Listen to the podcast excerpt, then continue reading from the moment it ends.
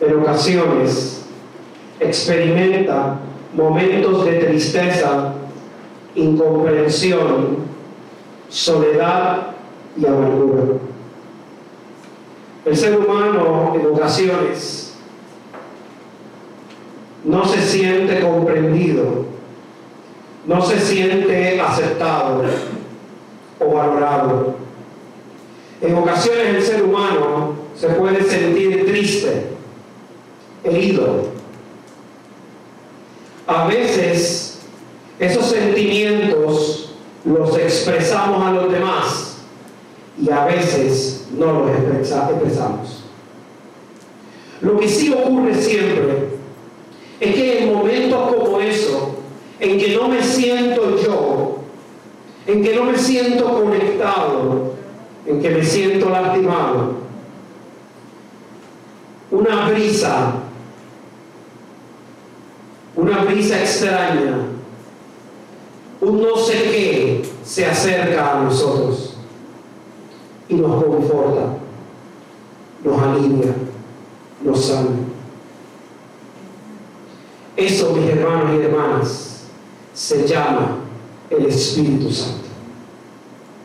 En otros momentos vivimos como en la primera lectura. Nos cegamos por nuestra terquedad, por la avaricia, por el egoísmo, por la dejadez. Somos nosotros los que tenemos la razón y más nadie tiene la razón. Miren la primera lectura que hemos leído hoy del libro del Génesis, capítulo 11. Los hombres y mujeres estaban en el planeta, en esa ciudad, y dentro de su arrogancia, dentro de sus circunstancias, decidieron construir una ciudad, pero también decidieron construir una torre. La torre o la intención de la torre no era sencillamente utilizada con un propósito particular en la ciudad que no fuera producto de la arrogancia.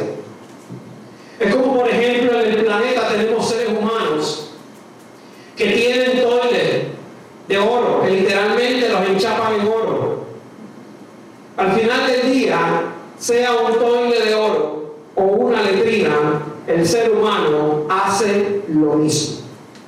Pero la arrogancia, la avaricia o la ceguedad que nos da, nos hace entender que ese es un mejor lugar. En aquel momento, estos hombres y mujeres entendieron que el levantar una torre les daba algo, les hacía sentir diferente. Entonces el Señor, viendo lo que estaba ocurriendo, dijo, he aquí el pueblo es uno y todos estos tienen un lenguaje. Y han comenzado la obra y nada les hará desistir ahora de lo que han pensado hacer. Literalmente el Señor le dijo, ya se les metió la idea en la cabeza, tienen la idea en la cabeza entre ceja y ceja, nada se la va a sacar de allí, porque ellos saben lo que saben y ellos son lo que saben y más nadie sabe. Entonces llegó el momento de que el Espíritu Santo obre y el Espíritu de Dios entró y creó confusión. Dice el verso 7, ahora pues sentamos y confundamos allí su lengua para que ninguno entienda el habla de su compañero. El Espíritu Santo puede estar en momentos de bendición, pero a la misma vez el Espíritu Santo puede crear momentos de confusión cuando tú te estás alejando de lo que el Espíritu quiere para tu vida.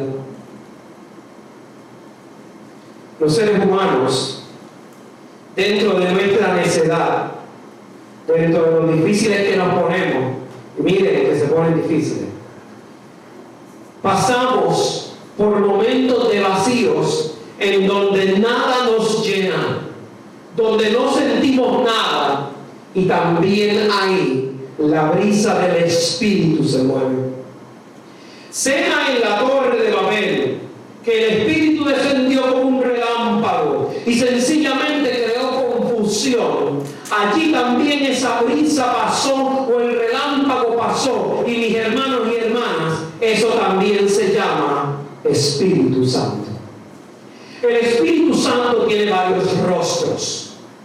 Es difícil entenderlo, es, es difícil seguirlo. Lo que sí podemos hacer es recibirlo. Jesús había cumplido su ministerio y se había marchado marcando una promesa. Esta promesa, que es a la vez una profecía, tenía la particularidad de que se iba a cumplir cuando Él se fuera. Esa promesa está plasmada en el Evangelio que hemos proclamado en la mañana de hoy. El Evangelio comienza con una pregunta de Felipe. Felipe le está diciendo, bueno Señor, muéstranos al Padre. Los seres humanos somos inconformes y nosotros asumimos que somos el todo y desde ese todo creamos todo, nos movemos y lo podemos resolver de cualquier manera inventado eslogan o campañas mediáticas o psicológicas para decirte a ti, tú puedes hacerlo.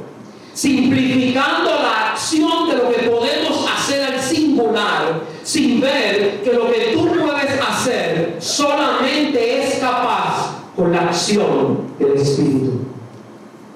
Felipe estaba preguntándole al Señor diciéndole al Señor, mira, muéstranos al Padre y nos basta. Como si Cristo tuviera que hacer otro milagro, otra expresión, otra manifestación para manifestarse Él, para expresarse Él, para mostrarse Él. Es como que usted no le crea al pastor o pastora que está en el púlpito porque usted elige a qué espíritu usted va a escuchar. Usted no escucha al Espíritu de Dios que está hablando, sino usted está eligiendo dentro del buffet cuándo escuchar, cuándo prestar atención, cuándo abrir su corazón o cuándo dejar que el Espíritu de Dios se manifieste. Jesús, cansado de esas preguntas o de esas reflexiones o de esas insistencias, le responde, tanto tiempo hace que estoy con vosotros y no me has conocido, Felipe tiempo que el Señor nos está mostrando milagros, tanto tiempo que el Señor nos está mostrando cosas maravillosas y aún no me crees. Esa es la reflexión que definitivamente el Señor nos está diciendo en esta hermosa mañana. Entonces llegó el día. La promesa se había manifestado. Y la promesa era que iba a enviar un consolador, el Espíritu Santo, a quien el Padre enviará en mi nombre y les enseñará todas las cosas y les recordará todo lo que les había dicho. El Espíritu Santo se iba a convertir en una marca permanente de la iglesia naciente.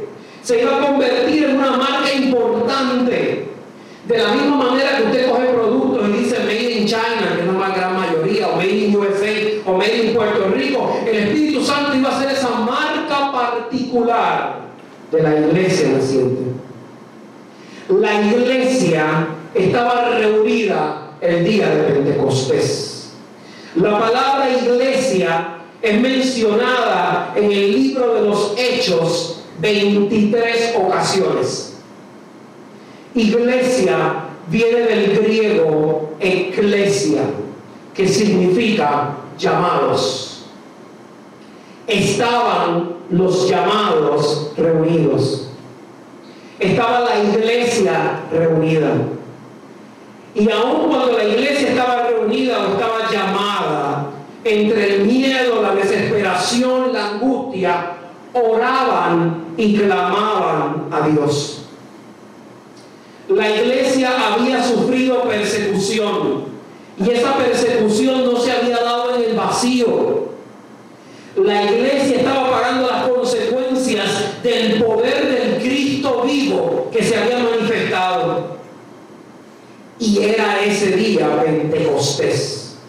Así nos lo dice el verso 1 del capítulo 2 de la segunda lectura que hemos proclamado en el día de hoy, en este domingo.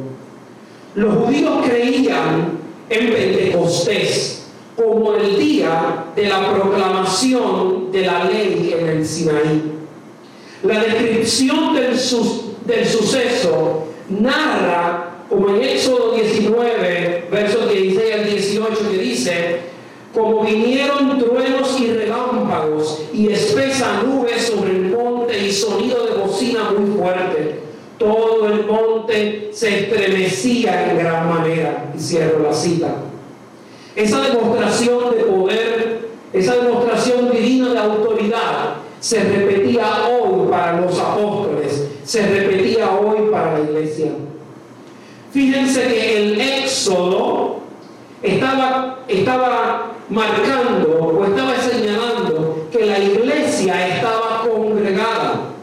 La iglesia, los llamados estaban unánimes, o sea, uno. El ser uno implica estar concentrados y alineados hacia el mismo norte. Los cristianos y cristianas se supone que seamos uno. Somos de diferentes pensamientos o de diferentes denominaciones cristianas, pero se supone que seamos uno en y con Dios. El concepto uno implica que algunas veces yo me enojaré con mi hermano y con mi hermana. ¿Saben los videos que están saliendo en las redes sociales ahora? Levanten la mano. Vamos a hacer ese ejercicio. Levanten todo el mundo la mano y abra la mano así. Abra la mano así conmigo. Baje un dedo si usted se ha enojado con alguien alguna vez en su vida. Baje un dedo si el chisme ha sido tan grande que no ha vuelto a hablar. Baje un dedo si en su mente usted ha bajado todos los santos porque alguien le desespera. Ya pago tan negativo. Baje un dedo si el conflicto ha sido tan grande que usted ha sentido una presión en su corazón. Baje un dedo si al final del día Dios ha tenido que venir a hacer un milagro para transformar su vida. Eso se llama ser humano. Pero a pesar de eso, a pesar de que, mire, Biden debería mandarme a negociar la paz entre Rusia y Ucrania, porque yo he tenido que estar en el medio de gente difícil. Y he tenido que negociar la paz en momentos de dificultad, aun cuando la gente no quiere paz. ser uno es complicado. Y ser uno es complicado porque cuando el ser humano se amarra en que tiene la razón y no, al final del día pasa algo. Se crea una barrera tan imposible que tú no permites que ni tan siquiera el aire cruce de un lado a otro. Cuando usted se enchisma con su pareja y uno se va a una habitación y el otro a otra, nos cerramos las puertas y no dejamos que el espíritu fluya, ni el oxígeno fluya de un lado a otro. Porque sencillamente yo tengo la razón, tengo el derecho a expresar eso, aunque se supone que somos uno. La iglesia, no importa si usted es luterano, metodista, católico romano, pentecostal, la iglesia es una. ¿Y por qué es una? Mire, porque tenemos el mismo librito. Este librito se llama Biblia. Tenemos el mismo Dios. Tenemos la misma expresión. Tenemos la misma fe. Pero ser uno es complicado. Miren este himno antiguo. Agarre su librito. Vamos a cantar. no somos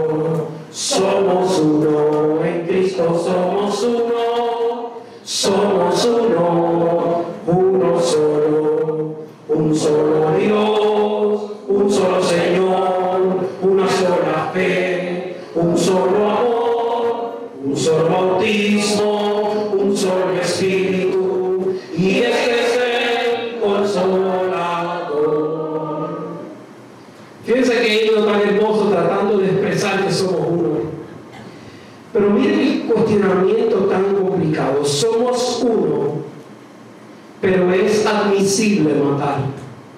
Somos uno, pero es admisible disparar con la lengua.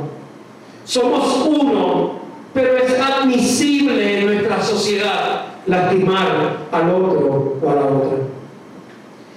El Señor, aún viviendo en el planeta, sabía que esas circunstancias de ser uno era difícil. Sabían que lo complicado que el ser humano hace en el planeta se manifestó no solamente en la Torre de Babel, sino se manifestaba hoy día todavía. Y entonces el Señor derramó el Pentecostés. El Pentecostés era el momento maravilloso en donde la profecía del Dios viviente se hacía presente en medio de nosotros.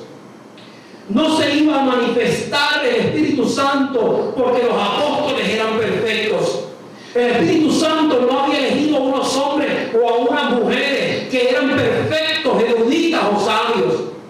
Había elegido hombres y mujeres pecadores. Había elegido hombres y mujeres que no sentían la fe profunda. Habían elegido hombres y mujeres que su fe tan variaba. Habían elegido hombres y mujeres corruptos y corruptas. Sí, ese era el espíritu en donde se iba a mover. El espíritu quería hacer algo diferente en seres humanos comunes. Porque pensamos que la iglesia de hoy es la iglesia perfecta que no dice chisme y anda gritando sobre la tierra, pero esa no es la iglesia. Tenemos una expectativa de una iglesia, pero la iglesia que nos presenta el Dios viviente es la iglesia en donde todos somos uno, aún con nuestras debilidades, aún con nuestras circunstancias. La del Espíritu Santo está en cada uno de nosotros. Es la promesa del Espíritu Santo que se derrama sobre la iglesia nuestra. Es la, la promesa del Espíritu Santo que se derrama sobre la iglesia en Jayuya, o una iglesia en Coamo, o una iglesia en la República Dominicana, o una iglesia en Haití. Es el día del que el Dios viviente deja ver su gloria. Y para que el Dios viviente dejara ver su gloria, tenía que haber angustia y persecución, tenía que haber tristeza, tenía que haber coraje. Porque a pesar de todo lo que sentían los apóstoles, a pesar de que los judíos estaban esperando a los apóstoles afuera, a la iglesia naciente afuera para hacerle daño, sea de palabra o sea con dándole cantazo, no importa lo que sea, esa angustia tenía que estar presente para que cuando el terremoto del Espíritu Santo llegara, ellos sintieran algo, nosotros sintiéramos algo. Dice el texto en el capítulo 2 del libro de los Hechos, la narración que hemos llegado, que hemos leído hoy, dice, cuando llegó el día de Pentecostés, estaban todos unánimes. Y de repente vino del cielo un estruendo, como de un viento recio, que soplaba, al cual llenó toda la casa donde estaban sentados, y se les aparecieron lenguas repartidas como de fuego, asentándose sobre cada uno de ellos, y fueron todos llenos del Espíritu Santo. El texto no nos dice, Pedro y Juan fueron llenos del Espíritu Santo. El texto dice, todos fueron llenos del Espíritu Santo. Si usted está enchimado con alguien que está en la iglesia, ese alguien está siendo lleno por el Espíritu Santo. No porque a usted le dé la gana, porque usted es nadie ni tiene la autoridad para decidir quién el Espíritu Santo derrama qué. Es porque el Dios viviente ve a esa otra persona como hijo e hija de Dios. El Dios viviente se derramó en medio de todos. Y el signo de las llamas de fuego no era otra cosa que el fuego consumidor de un amor ardiente, de un amor que no conoce ocaso, de un amor que está viviendo con más intensidad que nunca. Los apóstoles no solamente recibieron las lenguas de fuego, no solamente fueron llenos del Espíritu Santo, sino que comenzaron a recibir unos dones particulares. Esos dones fueron derramados aún con el miedo que nos estaba limitando, aún cuando ellos trataban de concentrarse en orar, pero el miedo, la desesperación y la fatiga no les dejaban concentrar, aún cuando estaban llenos de coraje, aún cuando estaban llenos de un millón de cosas en su mente, el Espíritu Santo les dio dones, dones para servir a la iglesia, dones para manifestar el Espíritu de Dios. Entonces los apóstoles, llenos del Espíritu Santo, se hicieron una pregunta. Y fue la misma pregunta que trató de resolver, resolver Pedro en su primer sermón. Y la pregunta fue, ¿qué haremos? Hemos recibido esto, me siento diferente, sigo siendo pecador, pero me siento diferente, siento que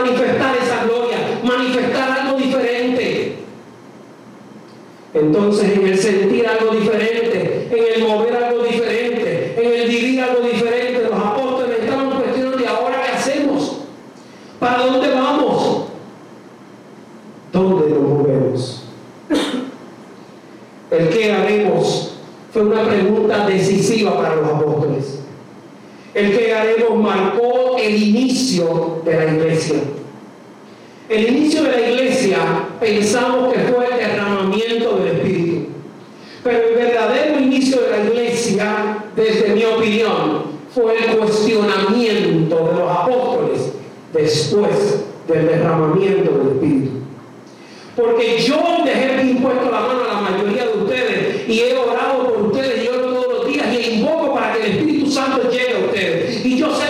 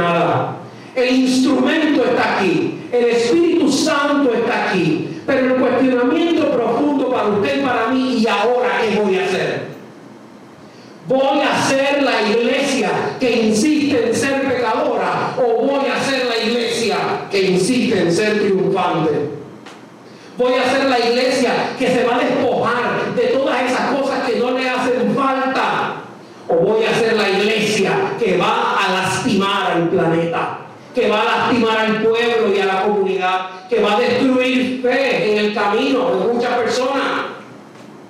¿Qué iglesia voy a ser? Esa fue la pregunta que, que Pedro se hizo. Pedro, el mismo hombre, el mismo hombre que al final del día entró en serios cuestionamientos con Cristo, se tenía que hacer esa pregunta y como piedra en el proceso de la formación de la nueva iglesia, tenía que contestar esa pregunta a nombre de los cristianos y cristianas nacientes. Entonces Pedro poniéndose de pie con los once, alzó la voz y les habló diciendo, varones judíos y todos los que habitan en Jerusalén, como les es notorio, oigan mis palabras, porque estos no están ebrios, ebrios, como vosotros suponéis, puesto que es la hora tercera del día. Mas esto es lo dicho por el profeta Joel. Ellos pensaban que estaban borrachos. Porque cuando usted comienza a actuar diferente a lo que la sociedad dice que usted debe de actuar, entonces la sociedad no entiende qué es lo que usted está haciendo. Y lo más interesante en el medio de una guerra es usted confundir a su enemigo. Y yo voy a confundir a mi enemigo, que es el demonio. Y confundiendo al enemigo, entonces Pedro proclamó esta palabra. En los días, en los posteriores días, dice Dios, derramaré de mi espíritu sobre toda carne, y vuestros hijos y vuestras hijas profetizarán visiones y vuestros ancianos soñarán. Y de cierto sobre mis siervos y sobre mis siervas en aquellos días derramaré de mi espíritu y profetizarán. La marca que Cristo estaba dando por medio de Pedro era una marca importante. Estaba citando al profeta Joel diciendo, no es cualquier día, no es el día que te dé la gana, hoy es el día de la liberación. Y el día de la liberación inicia cuando usted vea signos claros. Y los signos claros es cuando tu corazón cambie, se transforme. Y hay personas que van a ver visiones. Y hay personas que tendrán sueños. Y hay personas que profetizarán abiertamente. Y cada uno de ellos va a ser signo de que el planeta se está acabando. Sino que el imperio del Dios viviente está tomando fuerza. La clave para nosotros ver eso es el arrepentimiento. El arrepentimiento inicia en su corazón. Las personas sabían que estaban cometiendo errores, pero a pesar de ello, comenzaron un proceso de arrepentimiento interno.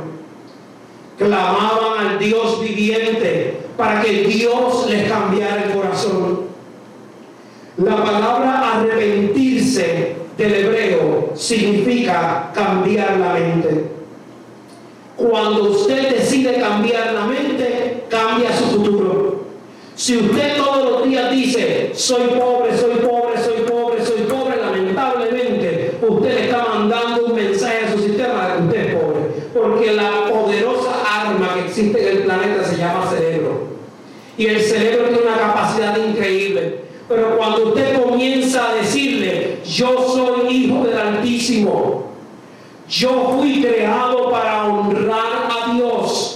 yo fui creado para transformar vidas. Entonces usted está motivándose y usted está iniciando un proceso y usted está reclamando lo que significa el Espíritu Santo, que significa poder, que significa manifestación.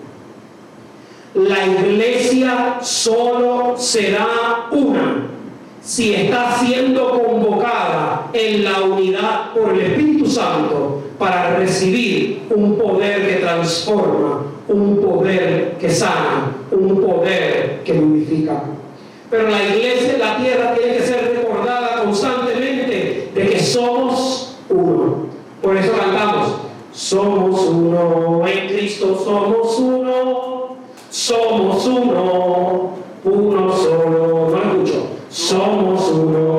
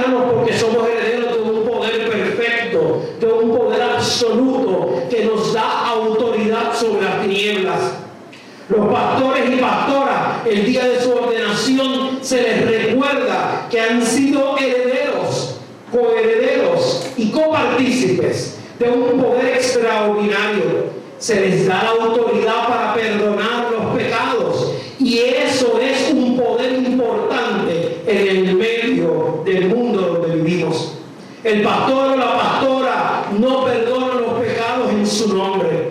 El pastor o la pastora atribuido al poder del Espíritu Santo perdona los pecados en el nombre de la comunidad. Nosotros los cristianos y cristianas, movidos por ese poder, sentimos una motivación de servir a la iglesia desde el rol donde la iglesia nos ha llamado, que es producto de los dones del Espíritu. Como iglesia no podemos ser una iglesia silente, no podemos ser una iglesia silenciosa. Necesitamos ser una iglesia que de verdad se convierta a los frutos del Espíritu. Que seamos una manifestación del poder derramado. Que seamos una acción profunda de lo que el Espíritu nos está diciendo. ¿Qué hizo Lutero al recibir el impulso del Espíritu Santo? Lutero no se quedó callado y tímido. Lutero no fue a buscar guerra con la gente. Lutero lo que hizo fue poner en obra lo que el Espíritu le estaba marcando. Probablemente el Espíritu te está diciendo que hoy es un nuevo tiempo, un tiempo para romper las ataduras, liberarnos de los yugos y las cadenas que el demonio nos quiere enfrentar a un poder diferente. Si tú sientes que tu vida no tiene sentido y tienes un vacío increíble, si tienes conflictos con alguien, si te sientes angustiado o angustiada, quiero que sepas, mi hermano, mi hermana, que no tiene que venir nadie por encima de Dios a decirte esto, ni actuar en esto. Usted, usted tiene el poder de invocar al Espíritu Santo y el Espíritu Santo liberarlo de las cadenas que les están siendo puestas para subyugarle, para lastimarle, para maltratarle. No nos puede dar miedo a nada. El poder del Espíritu Santo recibido por cada uno de nosotros, por la acción de nuestro bautismo en las es una acción importante que nos da autoridad. Yo no puedo ir con voz temblorosa delante del demonio y decirle, déjame. Yo le tengo que decir, por el poder del Espíritu Santo, yo te ordeno que me dejes. Y cuando usted entienda el poder que usted tiene en sus manos, cuando usted entienda que esa mano que Dios le ha dado tiene un poder de libertad y cuando usted toca a otro o a otra, se derrama un caudal del río del Espíritu, aunque usted no tenga toda la fe que quisiera, aunque su fe se tambaree, el Espíritu Santo nos está diciendo, hoy es el día de la liberación. Y cuando usted vea eso, mi hermano, mi hermano, cuando usted sienta que el Espíritu Santo se ha transformado en usted, cuando usted sienta que hay ríos de agua viva, entonces, mi hermano, mi hermano, a usted le van a hacer sentido las palabras del verso 27 del Evangelio que hemos leído hoy. La paz les dejo, mi paz les doy. Yo no se la doy como se la da el mundo. No se turbe vuestro corazón, ni tenga miedo. Es un verso poderoso. El Señor nos está diciendo, convencido de que el Espíritu Santo está en ti, la paz te dejo. La paz les doy. Y es la paz la que puede crear el escenario perfecto para romper barreras. Cuando el Espíritu Santo está obrando, cuando el Espíritu Santo está haciendo algo en mí, yo me siento extraño y me siento diferente. Pero aún con yo sentirme extraño y diferente, la paz de Dios, que sobrepasa todo entendimiento, está en mí, habita en mí, me libera, me sana. Y cuando yo creo eso, cuando estoy convencido de eso, entonces usted puede mirar fijo a los ojos a Jesús y va a escuchar las palabras de Jesús decirle, no se turbe vuestro corazón, ni tenga miedo. Es fácil que tu corazón se turbe y se distraiga. Pero cuando la paz de Dios se derrama, cuando el Espíritu de Dios se derrama, nada ni nadie puede turbar nuestro corazón, porque estamos conectados con el Dios de la vida. La paz les dejo, mi paz les doy. No la doy como la da el mundo, que significa que no la doy hipócritamente, sino que te estoy mirando y te estoy diciendo, la paz te doy. Te la doy porque te la mereces. Te la doy porque has pasado un tiempo difícil en tu vida. Te la doy porque la necesitas. Te la doy porque eso es lo que la humanidad necesita. Que el Señor bendiga.